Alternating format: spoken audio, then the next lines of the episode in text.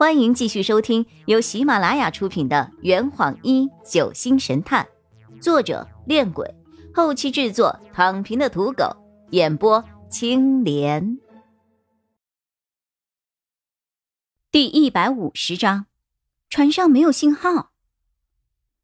走到楼梯口，又不小心听到了楼梯间外两个人的秘密谈话。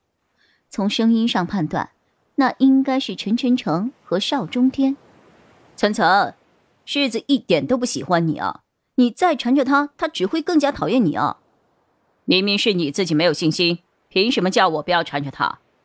世子因为你和雨晴的事已经难过很久了，你难道看不出来啊？果然又是在聊冰雨晴和林世子的事。哎呀，感情这种东西真复杂，它就像一张蜘蛛网一样，把所有的人都紧紧的缠在了一起。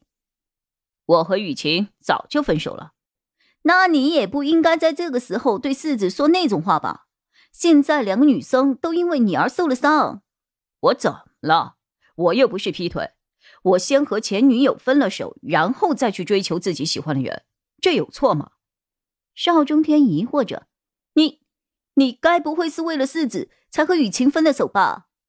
对对对，就这么问，就这么问，我也是这么想的。这个渣男，渣男，一定是觊觎世子的美貌，所以才抛弃了一头泡面的女友。哼！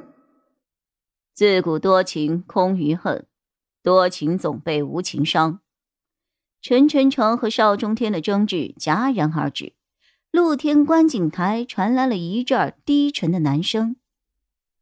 我从楼梯间内探出了脑袋。看到陈密林正坐在我们下午玩牌的地方玩电脑，陈密林冷笑着：“兄弟如手足，女人如衣服。二位朋友难道为了一件衣服而伤害彼此的手足情吗？”我看不到陈晨成和邵中天此刻脸上的表情，只是隐约听见陈晨成切了一声，两人便从楼梯间后面走了出来。他们沿着船舷离开了露天观景台，临走前，邵中天还对陈密林说了一声：“抱歉啊。”他们走掉了，我自然也没有理由再待下去了。只是，观景台那里还坐着一个人，我现在走出去合适吗？人都走了，你还不出来吗？陈密林高声喊道：“我相信。”他这句话绝对不是对我说的才怪！我尴尬的笑着，从楼梯间里走了出来。哈哈，啊，hello！他看着自己的电脑屏幕，轻笑了一声。呵，原来临江居士搜证的方式就是偷听啊，领教了。咦，来者不善呐！我反击着。想不到陈家少爷居然在夜晚为难一个小姑娘的癖好啊！哼！他突然把头抬了起来。啊，你怎么知道我是少爷？我自信的说着。推断，还能怎样？根据他说话的气质猜的呗。不过还好，他没有仔细问下去。这样啊，到底是个侦探。我凑上前去看了看。发现他的电脑屏幕上什么窗口都没有，依旧停留在主界面。这么晚了，你一个人抱着电脑在这干嘛呢？你不是会推断吗？推推看喽。推就推，谁怕谁呀？呼怕呼！我掏出手机一看，果然没有信号，于是自信的说：“我想你应该是想用电脑办些事情。”然后突然发现海上没有信号，于是就只能干巴巴的坐在这儿吧。所以你终于意识到了吗？意识到？意识到什么呀？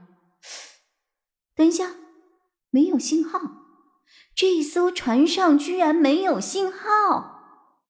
我连忙赶回客舱，向在乘务室值班的刘念询问此事。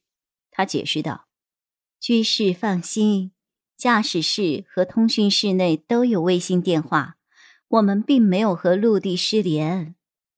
我不是说那个，我就是想知道为什么我们的手机、电脑都收不到信号啊？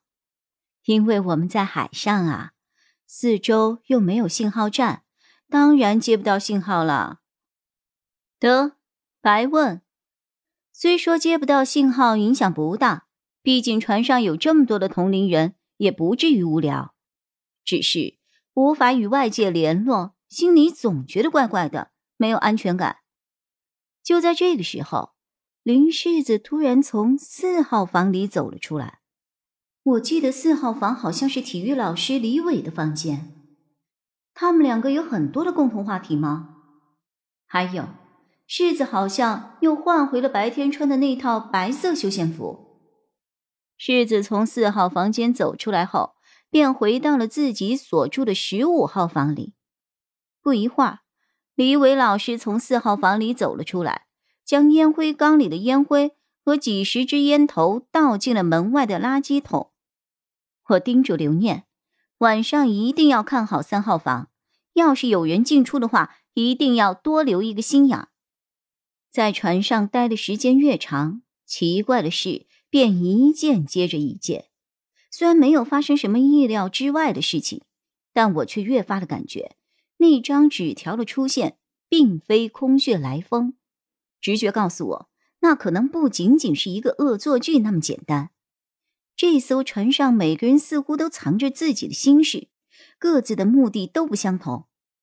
如果那张纸条是某个学生的报复性的行为的话，那事情很有可能朝着见血封喉案的方向发展。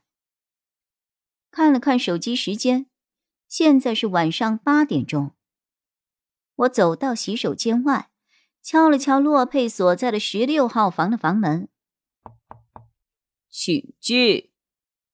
走进洛佩的房间，这里充满着洛佩的味道，还有，还有一个女人的味道。此刻，洛佩正坐在床上看书，《格列佛游记》。房间里也并没有其他人，我仔细的嗅着洛佩房间的每一个角落。嗯，我闻到了女人的味道。哇，你狗鼻子呀！洛佩放下书看着我，不得了啊！这么快就勾搭上了船上的某位小姐姐了。我坐在洛佩的床边，饶有趣味的看着他。这坛已经喝完了，呵你猜出凶手是谁了吗？啊，老板，拿酒来。呃呃，更多精彩，请关注青莲嘚不嘚。